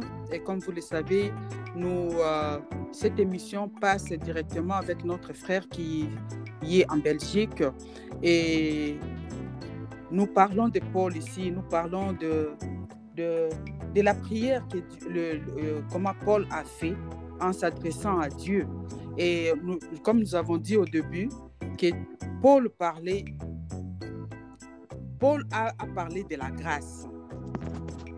A parlé de la grâce. Donc, euh, Paul a prié et que le Seigneur lui a répondu. Je crois que notre invité est reconnecté. Alors, il peut, nous pouvons continuer notre émission. Et Bino, bon? tu peux continuer ce que tu disais. D'accord. OK. OK, je disais ceci. Alors, Paul a imploré le Seigneur trois fois, OK, mm-hmm. euh, pour que le Seigneur puisse le soulager de cette écharde euh, ou encore de cette épine dans sa chair qui, évidemment, représentait une souffrance horrible, terrible mhm. pour lui. Mhm. Et ce n'était pas seulement une souffrance physique, et je pense que ça affectait même euh, le moral de Paul. Euh, dans son âme, il en souffrait également. Mhm, et donc, il a prié, il a demandé au Seigneur, s'il te plaît, je veux que tu puisses euh, me libérer, me guérir, me soulager de cette souffrance. Et la réponse de Dieu, c'est cette réponse qu'il va partager avec l'Église de Corinthe de manière directe et de manière indirecte avec nous, l'Église corps du Christ il va dire, Dieu, Dieu va lui dire, le Seigneur va lui dire, ma grâce te suffit, hmm. car ma puissance s'accomplit dans la faiblesse ou encore dans l'infirmité. Je me glorifierai donc bien plus volontiers de mes faiblesses, afin que la puissance de Christ repose sur moi. C'était sa conclusion après la réponse que Dieu euh, lui avait donnée. C'était une réponse en quatre quatre mots, ma grâce te suffit. Mm-hmm. Et il va lui expliquer pourquoi la grâce du Seigneur lui suffisait, parce que sa puissance s'est manifestée pleinement, grandement à travers cette souffrance qu'il connaissait dans sa chair, à travers mm-hmm. cette écharde, cette épine. C'est comme ça que Dieu est en mesure de l'utiliser pour que nous puissions connaître le Paul que nous connaissons aujourd'hui. S'il est le Paul que nous connaissons aujourd'hui et que nous admirons et que nous euh, essayons de pouvoir imiter dans notre manière de servir le Seigneur, c'est parce que euh, quelque part, il a vécu avec cette écharde. Il a accepté finalement euh, de pouvoir continuer à endurer cette souffrance pour que la puissance, la gloire de Dieu s'éclate encore davantage à travers sa vie. Donc voilà, s'il y a quelqu'un qui connaissait mieux la grâce du Seigneur et qui mm, mm. était qualifié pour en parler, c'est Paul. C'est Paul. Et euh, je pense que plus on va évoluer dans le sujet, euh, on va vraiment comprendre qu'il savait de quoi il parlait et il mm. connaissait ce qu'était la grâce du Seigneur. Hein. Mm-hmm. Et donc, euh, voilà ce que euh, je peux dire de manière globale. C'est vrai, on pourra apporter des détails parce que je pense qu'on ne peut pas parler de la grâce qui lui était suffisante mm-hmm. sans faire allusion à, à ces problèmes qui les dérangeait, qui les tourmentait. Parce que vous savez, je pense que beaucoup euh, se posent des questions, mais c'était quoi cette épine dans sa chair Ou ce que la Bible appelle écharde? Mm-hmm. C'est quoi au fait? C'est tout le monde qui se demande. Il y, a, il y a, chacun interprète ça de sa manière, tu vois. Exactement, plusieurs spéculations derrière. que tout le monde se pose. C'est quoi exactement? Qu'est-ce qu'est-ce qui était comme écharde? C'est quoi cette écharde dans le, dans le corps de, de, de, de, célèbre Paul? Ouais. Euh, je ne sais pas si tu me poses cette question. Non, non, je ne te pose pas cette question, mais je me dis que c'est tout le monde qui se pose cette question parce que chacun interprète ça de sa manière. Il y a mhm. ceux-là qui disent que c'était ceci, il y a ceux-là qui disent non, non, c'était ça, et on ne mhm. sait pas exactement c'est quoi les charmes. Peut-être toi, tu as l'idée, hein, mais je ne sais pas. Et euh, tu peux continuer ton idée. oui, ah, d'accord. Hum, c'est vrai, c'est vrai, nous ne pouvons pas mesurer euh, euh, l'ampleur de la grâce sans mm. connaître euh, d'abord l'écharde, ce que la Bible appelle écharde, selon mm. la version Louis II. Ça se retrouve au verset 7, au fait, parce que mm. c'est là qu'on trouve le problème. Et pour que je ne sois pas enflé d'orgueil, c'est Paul qui parle, à cause de l'excellence de ses révélations, il m'a été mis une écharde dans la chair. Et il va aller encore dans les détails, un ange de Satan pour me souffleter et m'empêcher de m'orgueillir. C'est drôle, hein? C'est vraiment drôle, oui, surtout lorsque, euh, surtout les gens qui sont dans l'extrême de la démonologie, ils vont dire, mais Paul, qu'est-ce qui se passe? Il était possédé d'un démon ou quoi? Lui qui il était célèbre, lui. qui a beaucoup écrit, mais là, on ne comprend pas. C'est vraiment, on dirait même bizarre. Bizarre, exactement, exactement. Et euh, euh, en fait, tout part, pour comprendre vraiment euh, ce qui se passe ici, tout part déjà de la grâce particulière que Paul avait reçue de la part du Seigneur, de hmm. pouvoir recevoir des mystères, des révélations. Euh, s'il y a quelqu'un qui a reçu vraiment des mystères, des révélations hmm. euh, incroyables, extraordinaires, c'était Paul, parmi hmm. les apôtres du Seigneur. Euh, et et il va dire d'ailleurs, parce qu'il va parler de lui au fait, mais il va indirectement parler de lui en utilisant la troisième personne euh, du singulier, c'est-à-dire mm. il. Je connais un homme, etc., etc., qui a été ravi jusqu'au troisième ciel. Mm. Il est au fait en train de parler de son expérience. Mais tu vois, l'humilité oblige. Mm, il ne veut pas voilà, s'est vanté, s'est frappé, impressionné mm-hmm. l'église de Corinthe comme celui mm. qui avait un privilège de pouvoir recevoir des choses extraordinaires de la part de Dieu. Donc, euh, euh, euh, c'est le côté humble de Paul. Et donc, il va utiliser la troisième personne du singulier pour ne pas directement se mettre en avant. Et il va dire, voilà, cette personne a reçu des choses des révélations à vie de mystères incroyables, extraordinaires. Et certaines choses n'étaient pas permises de pouvoir partager. Donc, mhm. c'était quelqu'un qui avait reçu des choses extraordinaires, qui a vu des choses extraordinaires. Mhm. et, et, du coup, ah, Dieu savait, puisqu'il il avait destiné à lui révéler des grandes choses, des mystères mhm. cachés de tous les temps. Ah, il fallait qu'il puisse trouver un moyen de pouvoir garder Paul, je vais utiliser une expression euh, courante, garder Paul le pied sur terre. Hmm. Vous savez, avec les grandes révélations, avec les grandes choses que Dieu nous montre ou fait hmm. avec nous, on peut, si on n'est pas préparé, si on n'a pas été suffisamment brisé, on peut s'orgueillir et ces choses-là peuvent euh, devenir voilà, une, pierre une occasion de nous faire chuter. Oui, une pierre d'achoppement. Et donc, Dieu va se rassurer que Paul, malgré ses grandes révélations, ces mystères qu'il va être révélé de la part du Seigneur, mm-hmm. euh, de pouvoir le garder humble et les pieds sur terre. Et Dieu va permettre à ce qu'il puisse avoir une écharde dans hmm. sa chair.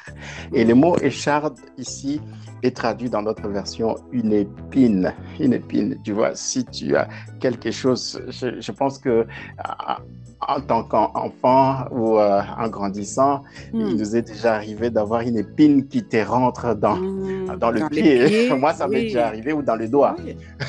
Et ça fait énormément mal. Aussi longtemps que euh, cet objet-là reste dans, dans, ta chair, hmm. tu n'auras pas la paix. Tu, tu, pourras essayer d'oublier, mais c'est impossible.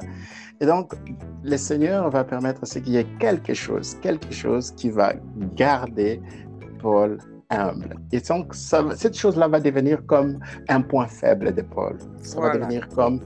Euh, et d'ailleurs, lorsqu'on parle de euh, euh, une infirmité, mm-hmm. dans d'autres versions, on traduit ça par faiblesse. Quelque chose qui va te rendre, tu vois, infirmité, infirme, handicap, mm. quelque chose qui va te diminuer. Te diminuer, bien. Donc, tu ne peux pas t'enorgueillir lorsque tu veux monter, mais tu regardes la chose et là, ça te ramène ouais, Ouais, ouais, ouais, voilà, exactement, exactement.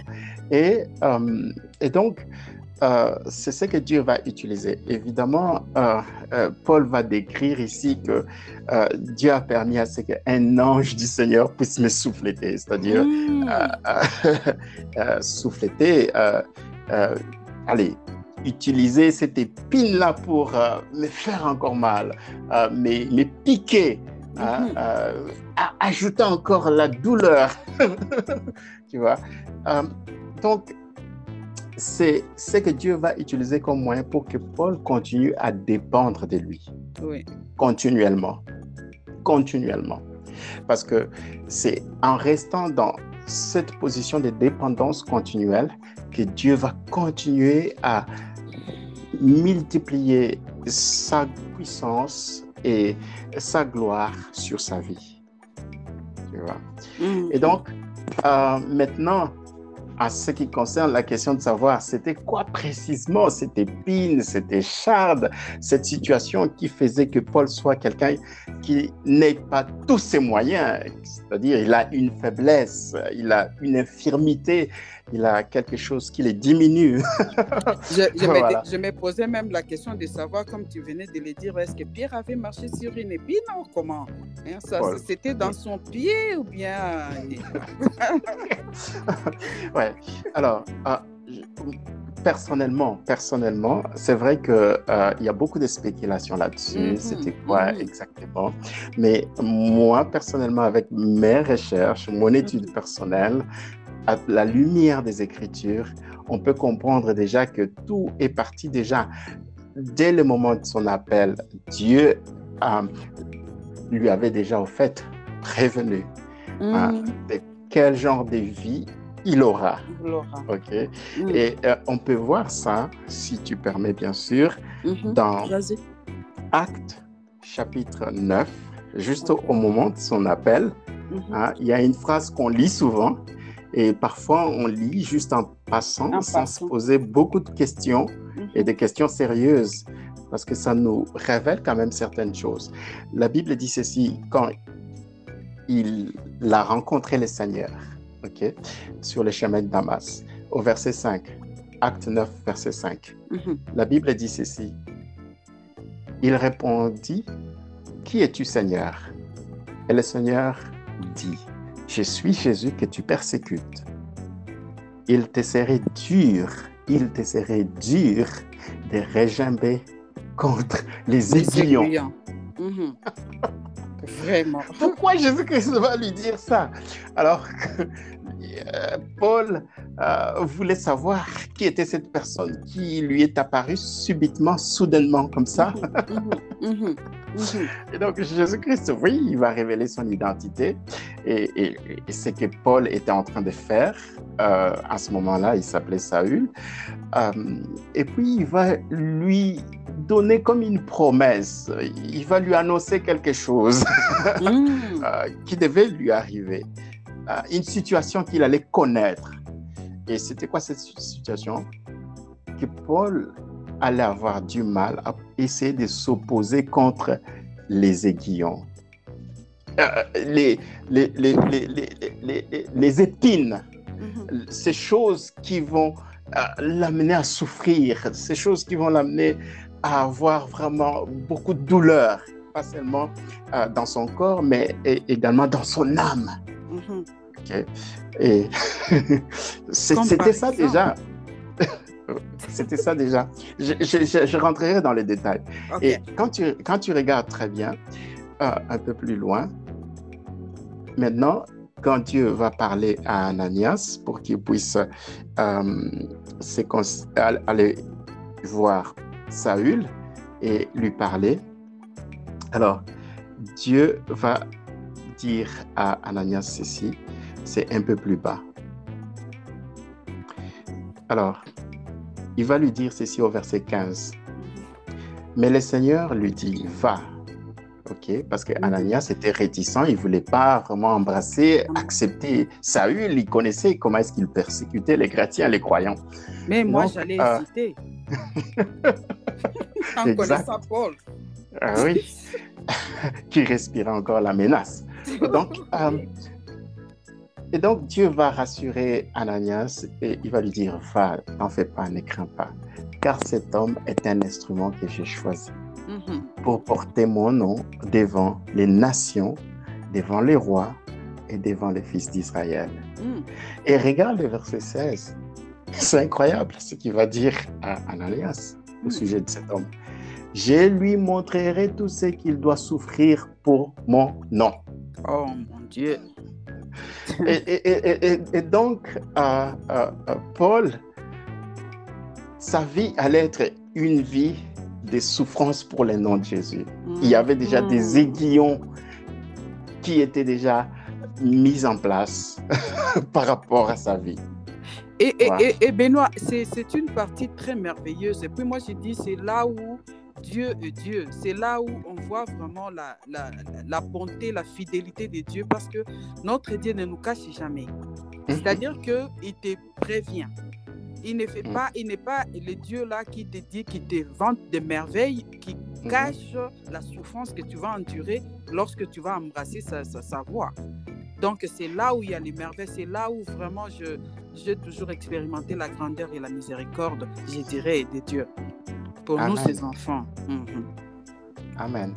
Et Dieu, il est, il est vraiment sincère. Et, mhm. d'ailleurs, euh, euh, c'est vrai que nous, nous regardons certaines souffrances ou certaines mhm. difficultés avec un regard humain. Humain. Mais si Dieu nous ouvrait les yeux pour voir vraiment la vérité derrière euh, ces souffrances, ces épreuves, ces difficultés, et on n'allait pas essayer de euh, pouvoir euh, demander la délivrance de ces épreuves ou de ces souffrances.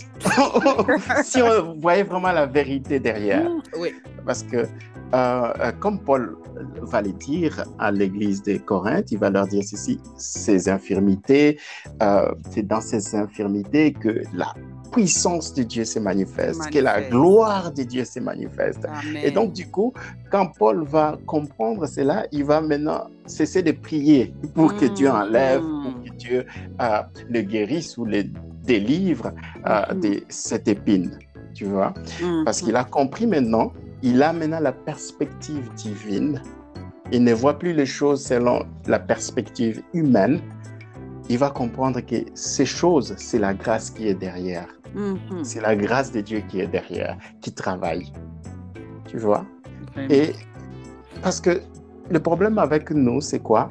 C'est quand nous pensons que euh, ce qui nous arrive ou tout ce que nous euh, traversons dans notre vie qui semble n'est pas être agréable, plaisant, mm. nous pensons que euh, c'est contre nous, ce n'est pas de Dieu il y a des choses vraiment qui sont pour notre bien que Dieu permet. Mhm. Des souffrances, des afflictions, des douleurs que Dieu permet, qui sont au fait l'œuvre de sa grâce. Mhm.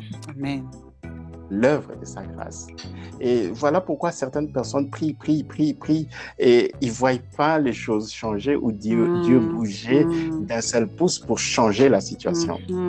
Parce que oh, on, on, on prie avec euh, une perspective purement humaine, oui. charnelle, mhm. alors que euh, si on avait les yeux ouverts pour voir ce que Dieu était en train de faire, je pense Mhm. qu'on n'allait même pas prier, Mhm. euh, perdre notre temps sur ce genre de choses. Ok, juste pour continuer, parce que Ah j'aimerais que les auditeurs et les auditrices comprennent quelle était cette épine euh, et cette écharde que Paul euh, endurait dans Mhm. sa chair.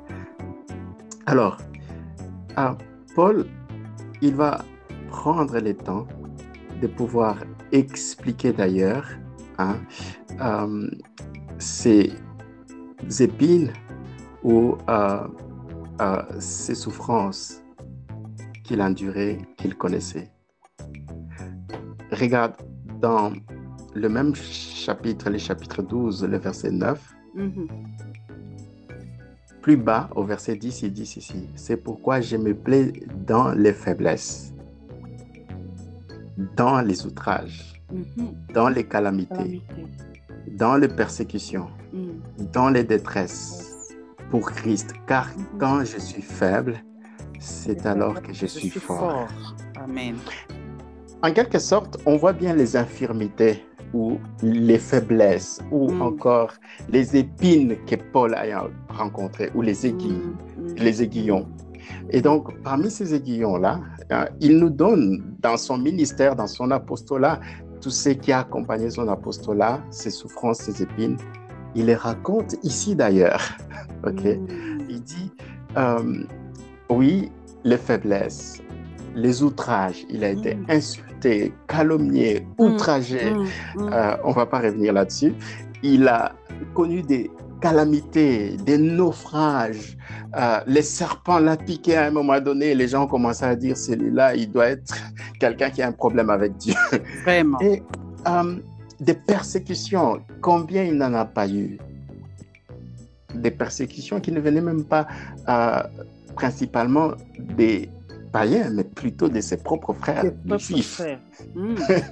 Mhm. Et, et- et toutes ces choses-là, Paul a fini par embrasser cela volontairement.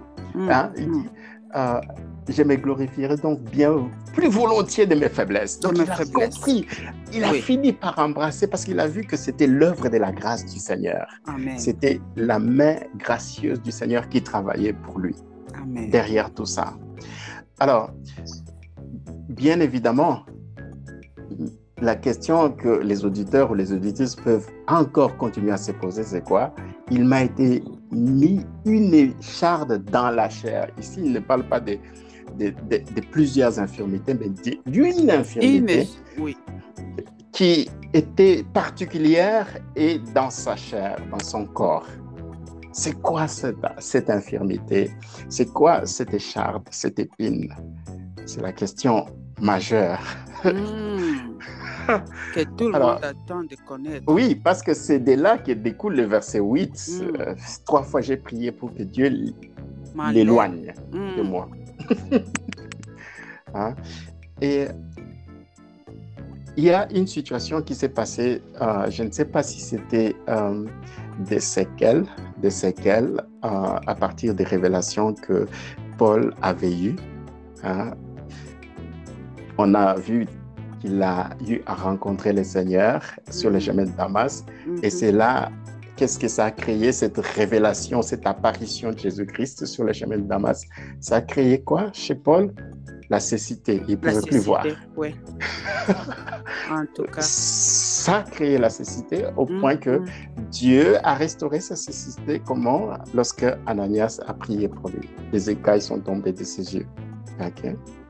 Mais Paul, même après cette expérience où il a vu Jésus-Christ lui apparaître sur le chemin de Damas, il a connu aussi d'autres expériences où il est sorti peut-être de son corps, où c'était un esprit, il est arrivé au paradis, il a vu Mm. des choses extraordinaires, des Mm. révélations, Mhm. et certaines choses, il ne lui avait pas été permis de pouvoir les dire, les révéler. Tu vois? Donc c'était quelqu'un que Dieu utilisait ses, ses yeux spirituels pour lui révéler des choses. Et euh, maintenant, il y a une réalité qui s'est passée dans le corps de Paul. Et cette réalité, c'était quoi?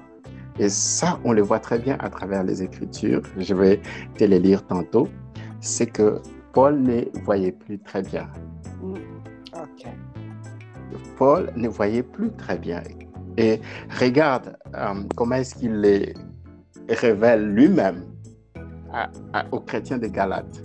Quand nous lisons Galates, chapitre 4, le verset 13 à 15. Et là, c'est là qu'il est en train de révéler une situation qui s'est passée dans son corps, dans sa chair. Une difficulté qui était une difficulté énorme pour un apôtre. Mm, mm. La vision, pouvoir voir clairement. Dans Galates chapitre 4, le verset 13,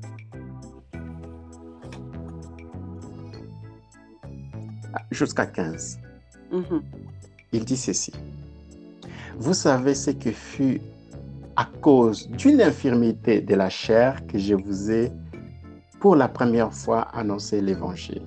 Hmm. Quand il est venu vers Galate en mission pour annoncer, parler de Jésus, les chrétiens, enfin, les gens qui ont cru à son message savaient très bien combien il était infirme. Il avait une infirmité dans sa chair. Et il dit ceci au verset 14, Et mise à l'épreuve par ma chair, vous n'avez témoigné ni mépris ni dégoût.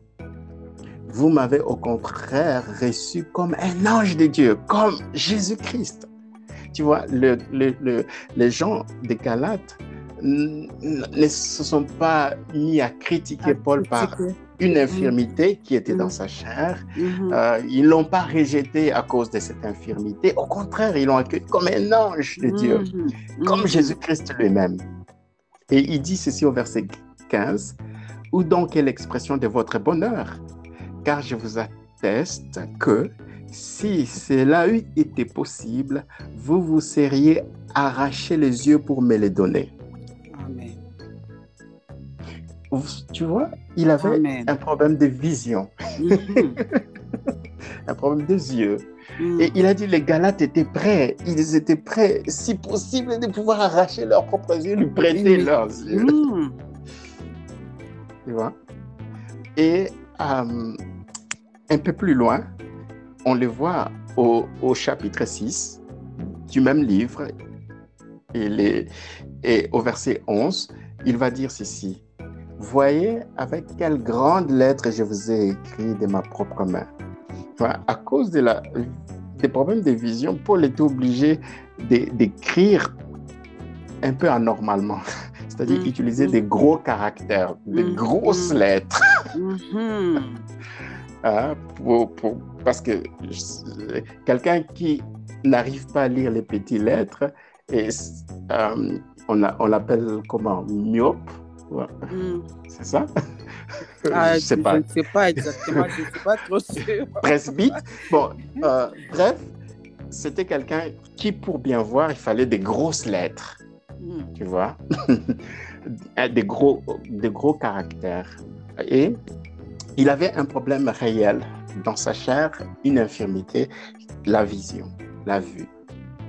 Et, et, et, un des exemples où il est tombé dans un piège, pas un piège, mais bon, sa vue l'a trahi, on le voit dans Acte chapitre 23 dans Acte chapitre 23, le verset 5, il y a une situation qui va se passer. Paul était déjà arrêté et donc euh, on essayait de les présenter devant plusieurs euh, tribunaux pour les juger par rapport à des faits qui lui étaient reprochés.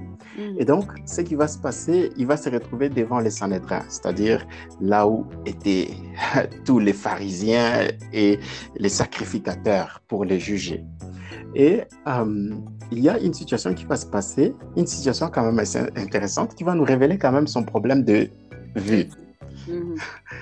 La Bible dit au verset 5, et Paul dit, je ne savais pas, frère, que ce fut les souverains sacrificateurs, car il est écrit, tu ne parleras pas mal du chef de ton peuple. Qu'est-ce qui s'était passé ici? Paul, en parlant, en témoignant, euh, il y aura quelque chose qui va se passer.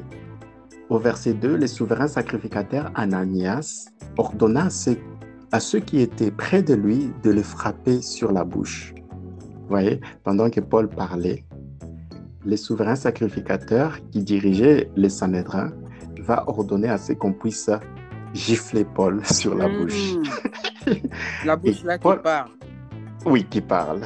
Une façon de lui demander de se taire. De se taire. Ok. Et Paul va répliquer au verset 3 en disant Dieu te frappera, muraille blanchie.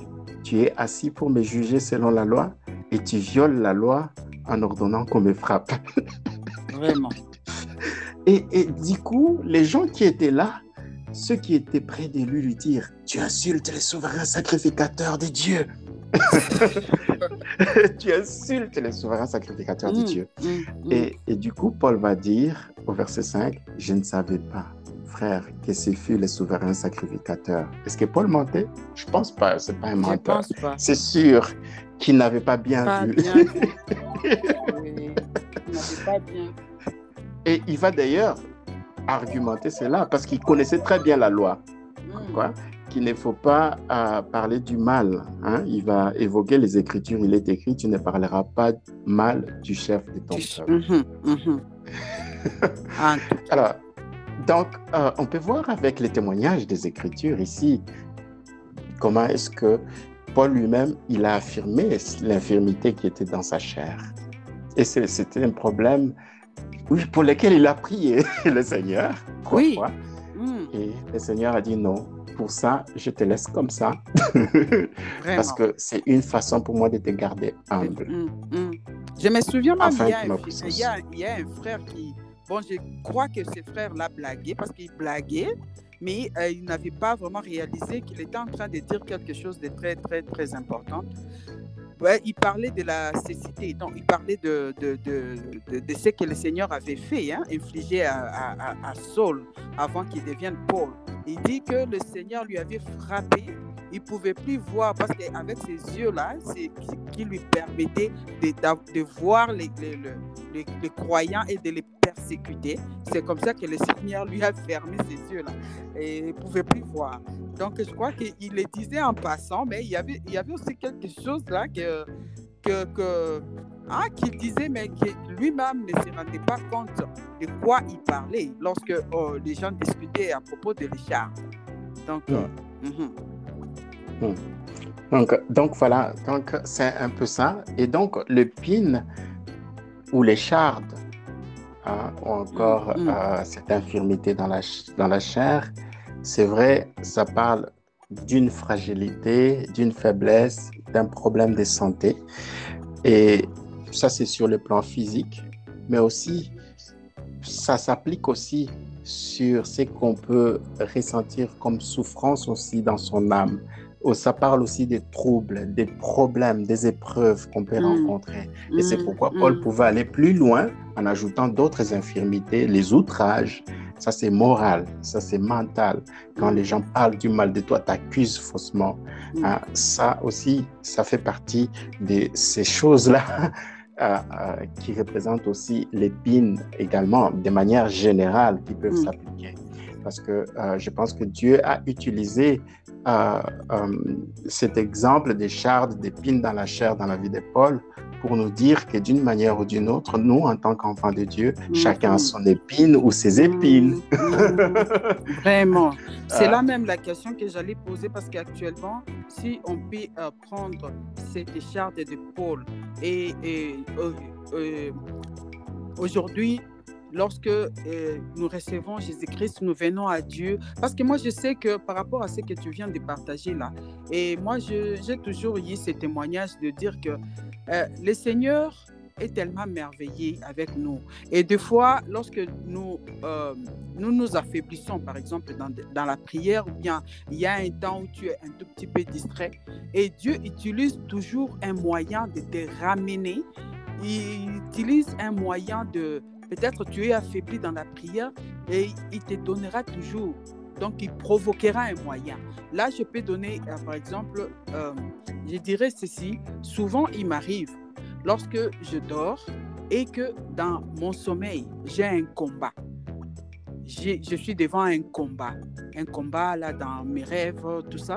Et lorsque tu te réveilles, oh, ou bien, oh, laisse-moi éclairer ça, tu es dans la faiblesse, dans une faiblesse dans la prière. Et il, nous arrive, je ne sais pas si ça arrive à tout, à tout le monde, mais moi ça m'arrive.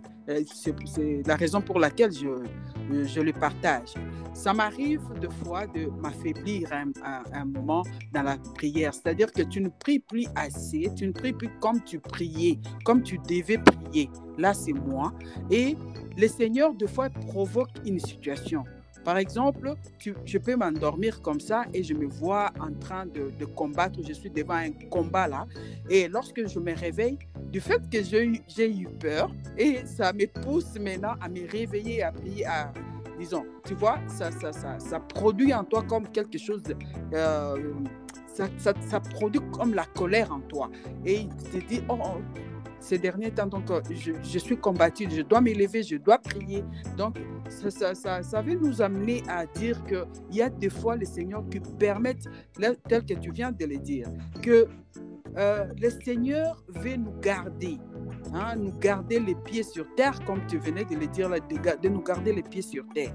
C'est comme ça qu'il provoque des fois certains, euh, certaines situations pour nous garder là.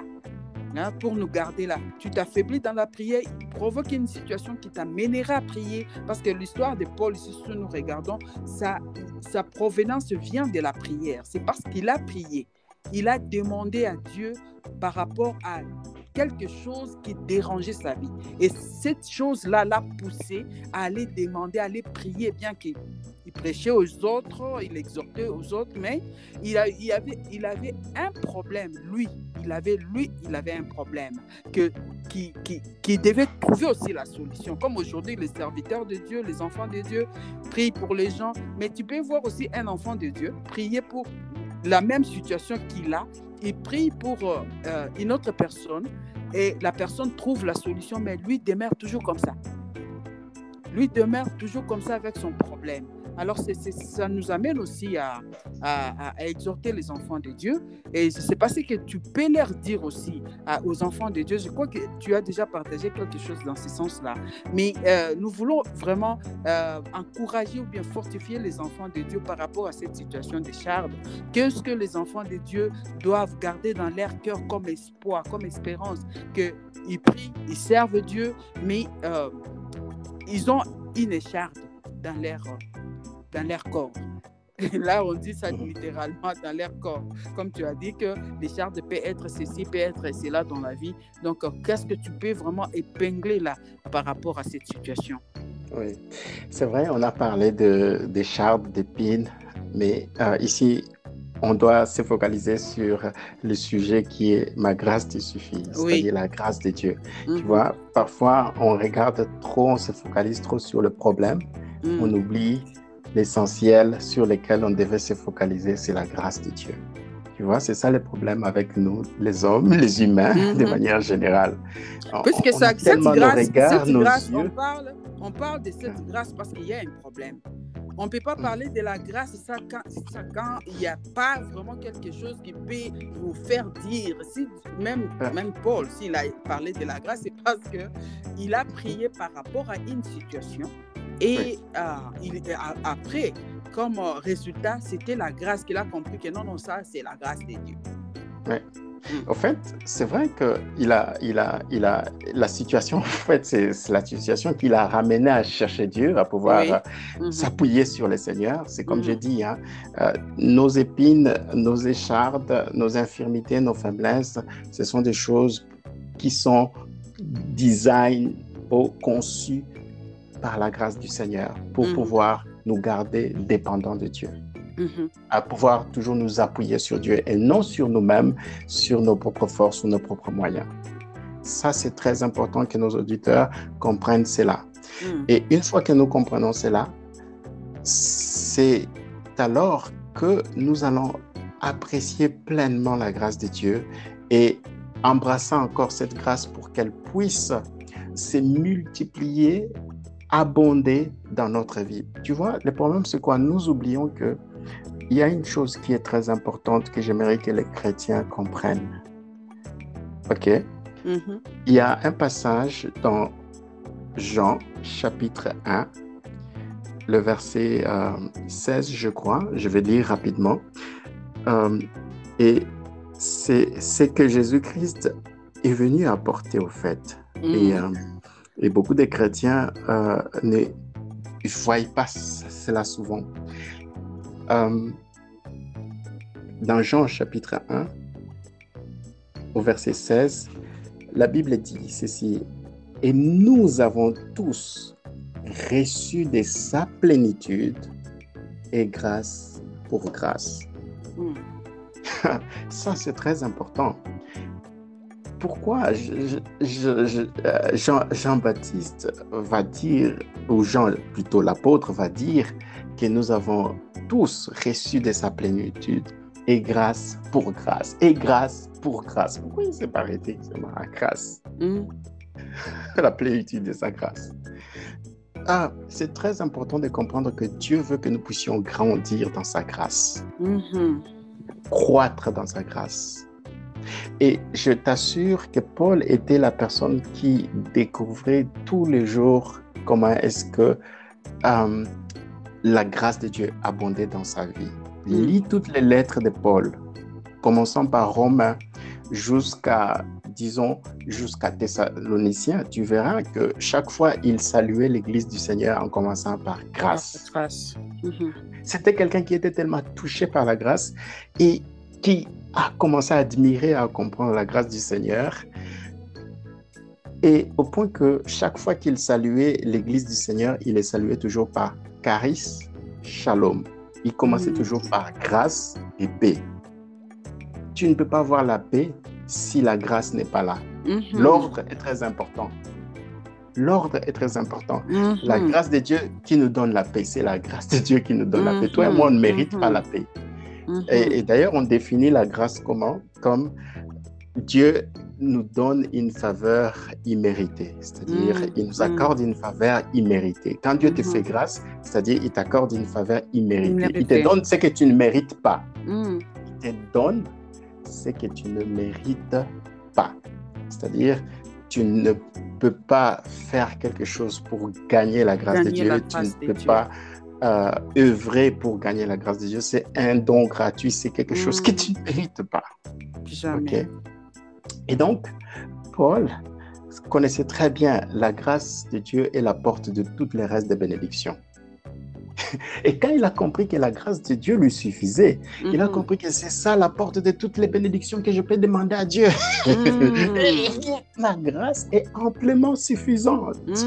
Ma grâce est pleinement euh, parfaite pour accomplir ce que tu as besoin dans ta vie, dans ton ministère, dans ton apostolat.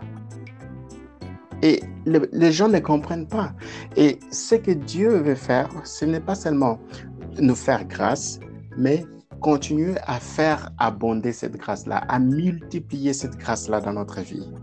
Mais maintenant, il y a un passage dans Matthieu qui dit ceci, 13, verset 12, à celui qui a, on donnera et il sera en abondance. abondance. Et à celui qui n'a pas, on enlèvera même ce qu'il a. tu t'es déjà posé la question pourquoi Jésus-Christ disait ça? Alors tu gardes ça. Oui. ok. Alors tu gardes ça pour aujourd'hui. Tu gardes vraiment ces passages-là parce que nous voulons que nous voulons vraiment comprendre nos auditeurs et auditrices aimeraient comprendre ce que tu veux dire par là. C'est très important ces passages. Alors euh, pour aujourd'hui, qu'est-ce que tu peux dire à nos auditeurs? Parce que notre temps est arrivé à la fin. Et, euh, oui. ah, oui. Je vais conclure rapidement. À tous les auditeurs et auditrices, j'aimerais vous dire une chose, juste comme Jésus avait dit à Paul, sa grâce te suffit. Mm-hmm. Sa grâce est amplement suffisante pour pouvoir te faire triompher de toutes les difficultés, de toutes les souffrances. La grâce de Dieu est là pour te permettre à naviguer mm-hmm. avec réussite tous les challenges, mm-hmm. toutes les difficultés les défis que tu rencontres aujourd'hui. Compte sur la grâce du Seigneur. Et sa grâce du Seigneur t'amènera de l'autre côté, à l'autre bord. Alors la grâce de Dieu t'amènera à l'autre bord. Vraiment, nous bénissons le Seigneur pour aujourd'hui. Alors nous allons continuer notre émission prochainement parce que ça, c'est une, ce n'est qu'un premier épisode. Alors nous allons continuer avec les questions parce que nous n'avons pas encore posé des questions. Hein. nous n'avons pas encore posé des questions. Ça compter les questions que nos auditeurs et auditrices vont nous poser. Mais nous, nous avons des questions et il y a vraiment des matières à donner ici euh, par rapport à la grâce. Nous bénissons Dieu et nous disons merci beaucoup pour euh, euh, Benoît pour avoir répondu à cette invitation aujourd'hui. Vraiment que le Seigneur te bénisse et que bénisse aussi ta maison. Et nous croyons que nous t'aurons encore prochainement pour continuer cet épisode. Tout le plaisir est pour moi. Mhm. Merci pour l'invitation. Ok, merci beaucoup à nos auditeurs. au revoir. Au revoir.